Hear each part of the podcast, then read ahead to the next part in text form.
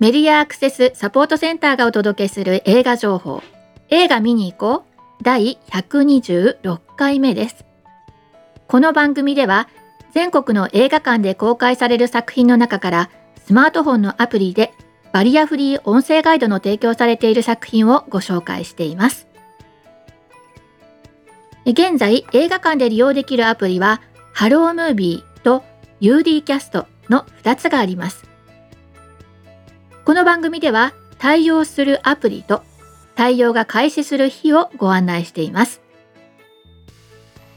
アプリのインストール方法なんですがこちらはまあ通常のねストアありますよね。それぞれのアプリのね。そこから、えー、ハロームービー、ね、とか UD キャストというふうに検索していただきますと見つけることができますので、まあ、通常のアプリを、えー、入れるのと同じなんですが、えー、マイクロフォンをね使いますよっていう案内が、あのされるのでそれは OK にしてくださいね。えー、別に録音するわけじゃないからどうしようかなって迷うかもしれないんですけどそこは OK で大丈夫ですね。それから、えーと、ちゃんと入ったかなって確認したいと思うんですけどイヤホンを使っていないと、えー、音が聞こえてきませんので、えー、必ずイヤホンを使ってください。有線のものでも Bluetooth のものでも大丈夫ですね。で、わからないなと思ったら、日本ライトハウスのが YouTube チャンネルね、ニポラチャンネルというもので、スタッフが詳しく紹介してまして、そちらをね、えこちらの番組 YouTube の詳細欄にも貼っておきますので、えー、確認したいなと思ったら、まあ、そちらでも確認できるかなと思います。で、えーと、この番組ではね、その新しい、えー、映画の紹介をしたり、あとあるいはね、映画に関わった人のインタビューなんかもね、えご紹介してるんですが、まあ、今回インタビューはありません。えここのところね、天気がいろいろと目まぐるしく変わっていて、あのー、私先日車でそのクーラーかけたいなって思うぐらい暑かったのに、またものすごい寒くてストーブつけたいなっていうぐらい寒かったりとか、まあそんな感じの寒暖の差もね、激しくて皆さん体調など崩されていませんでしょうかね。えー、これからね、えー連休がやってまいりますのでね、存分に楽しんでいただきたいものですから、えー、体調などお気をつけください。ね。まあもちろん連休中もね、えー、みんなに楽しんでもらうための、えー、施設などね、で働いてる方、あるいは日常のね、暮らしを支えるようなところで働いてらっしゃる方は、まあ、バリバリ、いつも通り、いつも以上に仕事って方もいらっしゃるかとは思うんですけどね。はい、えー、皆さんご体調気をつけながらお過ごしください。で、えっ、ー、と、まあ、そんなこんなしてるうちにね、えー、庭からも新しい草がね、生えてきておりまして、まあ、しばらくは草むしに追われる日々が続くのかなと思っております。はい。さてさて、では映画のご紹介なんですが、前回は、東京リベンジャーズ2血のハロウィン編運命、ね、が、えー、対応開始しましたよということでね、えー、っと、これ若い俳優さんたちが本当たくさん登場して、えー、っと、他の作品ではね、シリアスなものとか、周りはすごい知的でスマートな役とかね、控えめでとか、まあそういういろんな役をやってらっしゃるね、若手の俳優さんたちが、あのー、この作品ではね、まあ、北村匠海が主演で、えー、人気コミックが映画化されてるんですけど、まあそういった方たちがですね、えー、若者のチーム構想ですね。あのもう結構ワイルドなというか、まあ、ちょっと野蛮なというか、攻撃的なというか、暴力的なというか、まあ、そんな役をね、え、演じていらっしゃいます。はい。えっ、と、これ前後編となっていて、えっ、と、後編は6月公開予定だそうです。で、それからもう一作紹介してたのは、ヴィレッジですね。発音がうまくできてるかどうかわかんないんですけど、まあ、村というね、これ小さな村で苦悩する青年ですね。で、そこに今帰ってきた幼なじみが帰ってきて、ちょっとこうストーリーが変わると。で、また村を出てった幼なじみとか友達なんかもね、えー、関わりながら、えー、話が展開していくという。主演は、えー、横浜流星。帰ってきたお友達を黒木春。そして出てった友達かな。中村獅童が演じてます。えー、なかなか重たい、えー、本当に人間関係にね苦しむお話となっております。まあ、まあ、2作品ともね、紹介は先週、えー、詳しくしております。さて、えー、連休がやってくるということでね、映画館も、えー、もう本当に期待の作品がね、新しいのがどんどん準備されてますね。そしてお待たせしましたということで4作品が今週末対応開始します。えー、一つは、え、もうすでに公開が始まっていて大変お待たせいたしましたが名探偵コナン黒金のサブマリンです。でそれから劇場版東京 MER 走る緊急救命室そしてセイントセイヤザ・ビギニングそれから世界のお菊こちらの4タイトルが新しく対応いたします。名探偵コナンと、えー、MER それからセントセイヤはハロームービーにそして世界の菊はユリキャストに対応してますね。作品です。名探偵コナン黒金のサブマリン。こちらはハロームービーですね。で、えー、公開は14日にしてたんですが、28日の金曜日から対応が開始します。これは、灰原愛に黒い影が忍び寄る。史上最大の危機にコナンは自らの危険も顧みずに立ち向かう。東京八丈島近海に建設された海洋施設を舞台にコナンと宿敵黒ずくめの組織の対決が描かれています今回の監督は名探偵コナンゼロの執行人を2018年ね大ヒットに導いた立川譲監督です。この監督はね、こういう作品を作る時に何を気にしてるかというとあの劇場版っていうのは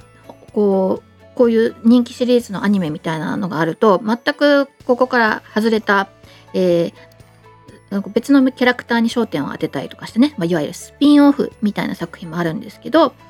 えー、この監督は作品と地続きのものを作りたいと。だから、えー、設定なんかもね新しいものなんかを加える時もこう原作者の青山先生に連絡をしてで出していい情報とかいけない情報っていうのをね確認しながらいや新たな作品を作ったということなのでね長年のファンたちにとっても非常に楽しめる、え、作品の仕上がりになってるんじゃないかなと思います。そしてですね、音声ガイド的な見どころとしましてはですね、あの、この作品は、えー、初め脚本になかったんだけれどもこう作ってって監督がどうしても入れたかったシーンというのがそのコナンと灰原が海の中にいるシーンなんだそうですね。でそこは海の中なのでお互い言葉を発しないんだそうですよ。ね。そこでの表現にもすごく監督は力を入れたということでねこれはもう音声ガイド的にはもうディスクライバーさんの腕の見せ所なんじゃないかなっていうふうに私は思っておりましてで今回の、えー、ディスクライバーさんはですね堀内さとみさんなんですよ。で、えー、なんで今回わざわざその話をしたかっていうと、あのー、懐かしいなと思ってというのはこう堀内さんがコナンを書くのはあの、多分2010年が初めてだったんじゃないかなと私は思ってるんですよ。これは私たちの、えー、マスクが東京の蒲田宝塚っていうね、えー、昔からの映画館があってかつてね今はないんですけどそこで、えー、週末必ず上映されてる作品をバリアフリ化するよと字幕を字幕は、えーと、こうスクモニターとかねそれこそ当時もね、えー、PSP とかねゲーム機とかねそういう表示できるものにタイミング合わせて字幕を表示して一緒に見てもらおうっていうことと、まあ、だから今の字幕メガネの前身なんですけどっていうものとあとラジオでね、音声ガイドが、え流れていてもう必ず週末その映画館に行けば字幕も音声ガイドも利用できるっていうねそういうのをやってたんですね。でその時にえっ、ー、ともう配給会社さんたちにもご協力いただいて、えこういうことやるのでということでね、え、準備もさせていただいてというそういう中でね、え、堀内さんとコナンを、えー、作ったのをなんか思い出しましてねもうその堀内さんがまた新たな作品のガイドを書くのかっていうのでね私としては非常にワクワクしております。で、えっ、ー、と、ツイッターとかでね、そのもういろんな評判が、まあ、出てるわけなんですけど、その中にね、えコナン初体験という人がいて、で、まあ、これだけの作品だから、えっ、ー、と、もちろん今までのね、前提とかも、あの、説明してくれるんだけれども、ちょっとやっぱり、あの、ついていくのが大変だったっていうようなね、あの、ツイッターのコメントを見て、こういう人には音声ガイドを利用してもらいたかったって私は思ったわけですよ。おそらく今まで見てこなかった人はパッとこう人が画面に登場した時にそれがこうメインキャラクターなのかどうかっていう判断をつけるのにも時間がかかるんだと思うんですよね。でもまあ音声ガイドがあれば今ここですよっていうねこう画面の中の一番大事なポイントをねしっかり押さえてくれるので、まあ、私としてはねこういうあの長年ねシリーズものだったけれども初めて例えばまあお子さんと一緒に映画館に行くとかねあのお友達に誘われて行くとかねそういう時いやこのシリーズあんまり知らないんだけどなっていう時でもね音声ガイドがきっと助けになるんじゃないかななんて思いながらそのツイートを見ておりましたよということで、えー、大変お待たせいたしました。名探偵コナン黒鉄のサブマリン、えー、109分の作品で、えー、ハロームービーに対応しています。はい、で、え次にご紹介するのは、はい。え劇場版東京 MER 走る救急救命室。28日金曜日からハロームービーに対応します。こちらは、えー、人気の、えー、ドラマシリーズですよね。これの、まあ、映画版でございます。主人公は、えー、鈴木亮平。鈴木亮平さんっていうと、まあ、セゴドンを思い浮かべる人もいるかもしれないし変態仮面を思い浮かべる人もいるかもしれないしというね。まあもう、あのー、今はね、えー、俳優さん、まあ、個性的な役から、えー、重厚な役まで演じることのできる俳優さんなんですけども、えー、その彼が、えー、MER 走る救急救命室で、まあえー、ドクターの役ですね。で登場しております。今回は横浜のランドマークタワーで爆発事故が発生したというねそれがまあ基本なんですけれどもえー、この主人公の、えー、救急救命医のチームというのは東京の、えー、医療チームなんですね。これは東京の、えー、都知事の直轄というかね東京都が、えー、新たに導入したこう救急の、えー、車ね、えー、大型トラックの中にね、えー、手術室のね機能を持っていてで現場に駆けつけていち早く高度な医療を提供するというのをやっていたんですね。で国の制度としてはちょっとそのまだそういうものが整ってなかったので、えー、政治的にもねちょっと東京に先を越されて面白くないみたいな背景がありましてで今度は厚生労働大臣が新設したあのこう全国的にね国主導の組織のもう第一陣として、えー、横浜にやはり、えー、MER が、えー、チームが作られてねっていう時にまさにこのランドマークタワーで、えー、事件が起きるんですね。あ事故が起きるあ。事件というか事故が起きる。でそこにま両方のチームが駆けつけてでそのねあのもう危険を顧みないもう本当にあわや事故というか、まあ、っていうようなねその活活動の仕方をする東京のチーム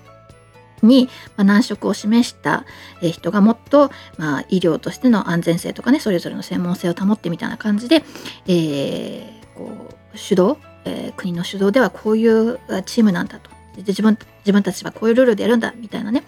あ、それぞれのあの思惑とか政治的な思惑とかあるいは判断とかがね違うチームが2つね、えー、その現場に駆けつけてさまざまなドラマが展開していくということでございます。ちなみに MER っていうのはモバイルエマージェンシールームというものだそうです。モバイルはま移動できるっていうことですね。で、えー、とこのオペ室を搭載してた、ま大型車両というね ER カーっていうものを呼んでるんだそうですね。それをね ER、うん、エマージェンシールームカーですかね。うんまあ、それが現場に駆けつけますよと。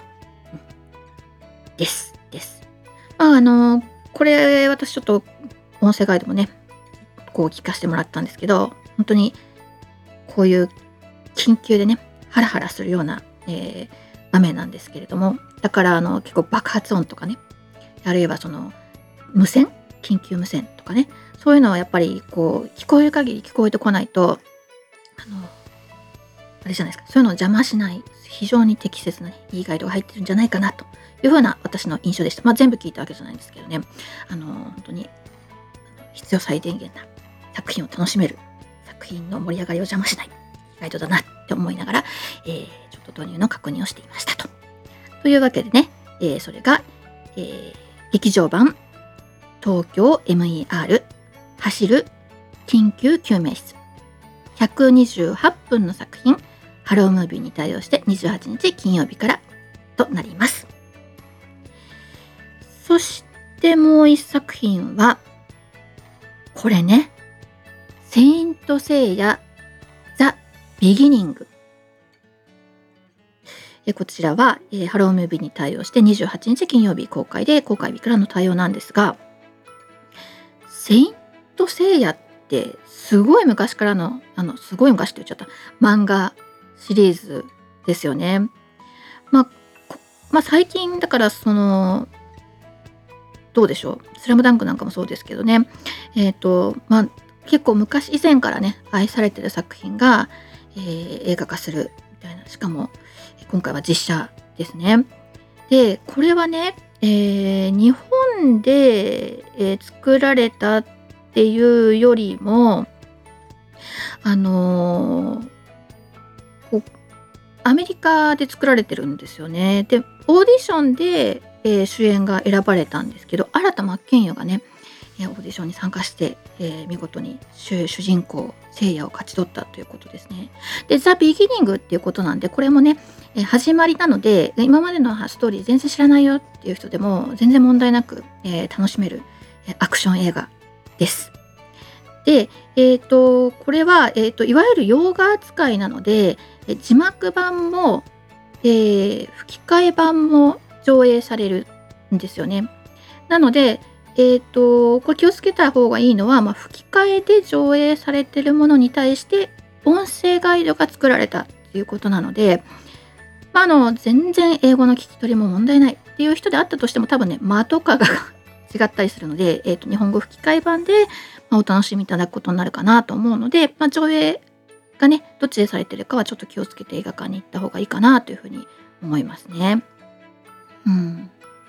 えっと、スラム街の地下の格闘技で生計をかけて立てていた青年聖夜が、まあ、とある男との出会いをきっかけに、えーまあ、自分が、えー、女神アテナのね生まれ変わりの女性を守る立場にあるんだというねそういう自分の運命を知るというねそういうまあビギニングの話なんですね。はいえー、これはあの格闘シーンも多くてで、えーと、そのアクション？アクションの指導に関しては、えー、アメリカのね、えー、こうアクションの指導をする、えー、最高峰の人がね、え、しているんですよ。でその、その人をしてもですねこの新田真剣佑のこの身体能力は非常に素晴らしいということでね非常にご評価も高かったということなので、えー、これをまどんな風にガイドされてるかなということでねもうだからもう皆さんあの自分のイメージの中での最高にかっこいい動きをイメージしながら音声ガイドを聞いていただくとですね非常に楽しめるんじゃないかなと思います。えー、セイントセイヤ・ビギニング95分の作品ハロームービーに対応して28日金曜日から公開です。そして最後ご紹介する4作目は「世界のお菊」です。えー、こちらは UD キャストに対応して4月28日金曜日からで公開されるものです。こちらはですね、ちょっと前からですね、これだから対応するよということを知ってからですね、いろいろちょっと調べてたんですけど、えー、非常に興味深いなと、興味深いなと思う切り口がいくつかあってですね、まあ一つは、そもそもこの映画というのはね、ヨイヒプロジェクトというねえ、アルファベットで YOIHI、ヨイヒプロジェクトもアルファベットなんですけども、このプロジェクトの中の第1作目ということで、100年後にまで残したい良い日というのを映画で伝えるというのをねやりたいなと考えた、えー、あのプロジェクトを立ち上げたいと思った、まあ、原田さんという人がいましてね。でこの人は美術監督とかをされてたりとか、まあ、そういう人ででこの方がですねこういう映画を作るプロジェクトを立ち上げたいんだけれどものだから SDGs とかもねそういうのも含めて、えー、映画でみんなに共有していきたいんだっていう思いがあってで長年関係のあった坂本淳二監督にそういう話をしたんだそうですよ。で相談された監督とか監督としてはいやそういうなんかこう何て言うのか啓蒙的なというか、えまあ、いわゆる SDGs みたいなそういうのってなんかどうも自分にはイメージ湧かないなと思ってたんだけれどもそういう中でそのなんか循環型のこう何て言うのかな、うんまあ、自然破壊をしない循環型の暮らしっていうものの、まあ、新しい形みたいなのを話してた時にこれはもともとかつて日本の江戸時代からね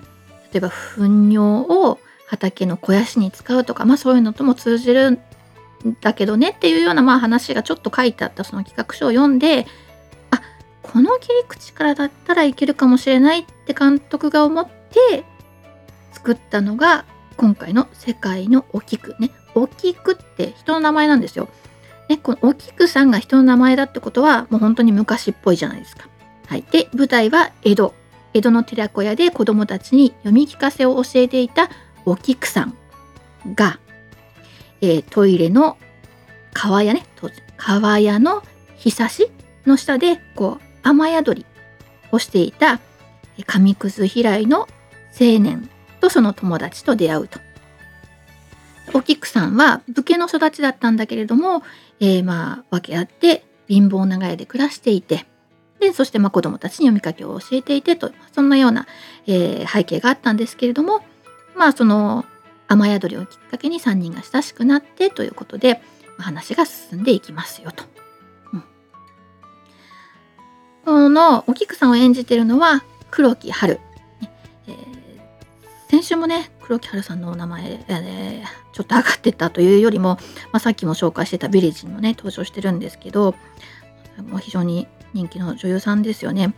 で彼女が今度時代劇で登場するんですね。まああので今回の時代劇は、えー、モノクロ白と黒だけです。でしかもね画角も画角って最近の映画ってね、えーと、どんどん横長になってるんですけど、えー、昔のブランカンテレビってこう正方形っぽかったじゃないですか。えあれがさあの何、えー、最近の液晶の大きいテレビテレビもね横長になってたりするんですけどこれはなんかこのモノクロでえー、昔の画角でみたいなねちょっと古い雰囲気で映像を作っていてもともと監督がそういうのやりたいなって思ってたんだけれどもこれは多分その現代劇でやるのは難しいななんて思ってたところで、まあ、時代劇でこれならフィットするぞということでねそのモノクロで作られてる、えー、主にモノクロで作られてる、えー、映画作品になっております。え今の若い役者さんたちが、え新たに作る江戸時代どんな風になるのかなっていうのを楽しみにそしてまたその100年後も残したいっていうね作り手たちの願いがねどんな風に現れてるのかななんてことも楽しみにしながら見に行かれてはいかがでしょうか？え世界のお菊え90分 UD キャストに対応して4月28日金曜日から公開となっております。はい、でそしてですね、えこれからの作品なんですが、え銀河鉄道の父こちらが5月5日金曜日から。それから、レッド・イット・ビー、怖いものはやはり怖い。夢判断、そして恐怖体験へ2。こちらが5月12日金曜日から。宇宙人のあいつ。5月19日金曜日から。っていうぐらいのがもう上がってきてるかな。そうですね。えーとまあ、ちなみに「銀河鉄道の父」は直木賞を受賞した小説の、えー、実写化したドラマですね。うん息子の宮沢賢治を支えた父の姿を描いたものですね。はい。それから、レッド・イット・ビー怖いものはやはりこれは、これはね、えっ、ー、と、幸福の科学、大川隆法の企画ですね。こちらも、幸福の科学は本当定期的にね、映画出してきますよね。しかもそれをちゃんとバリアフリー対応するという、そういう感じでございます。そして、えっと、宇宙人のあいつはですね、SF コメディ。えー、ある一家の次男になりすましていた宇宙人が、えー、数日後に地球を離れるというようなね、まあ、不思議な設定でございます。まあ、コメディですね。ということです。えーと、というわけで、まああのね、連休に入っていろいろと新しい作品も出てきてるんですが、まあ今まで紹介してきた私がザコどもや大使を抱けですとか、これね、えっ、ー、と、新宿でね、もう終わる終わるって言ってたんですが、連休の終わり5月5日まで延長ってことなんで、えー、東京周辺の方、まだ間に合いますよということと、だからね、あとはま横浜で、えー、開始しますよということですよね。あとは、えー、生きる大川小学校津波裁判を戦った人たちもですね、これも長く続いてますね。こういうふうに、あのー、5月5日とかね、連休の後に、えー、上映が始まるようなとこもあって、あのー、こういうこう大きいね映画館でドーンって同時に、えー、公開された作品もある一方でね、えー、いろんな、え小さめの映画館でもじわじわと長く上映される作品なんかもあるのでぜひ皆さん調べて、え週末あるいは連休をお楽しみいただければと思います。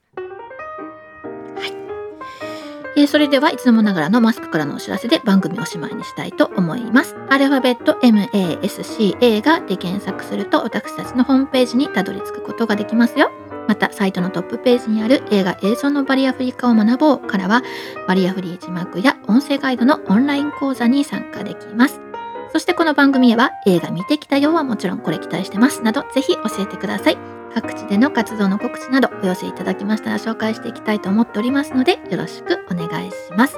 以上メディアアクセスサポートセンターから徳江さやかがお伝えしました。ではまた来週。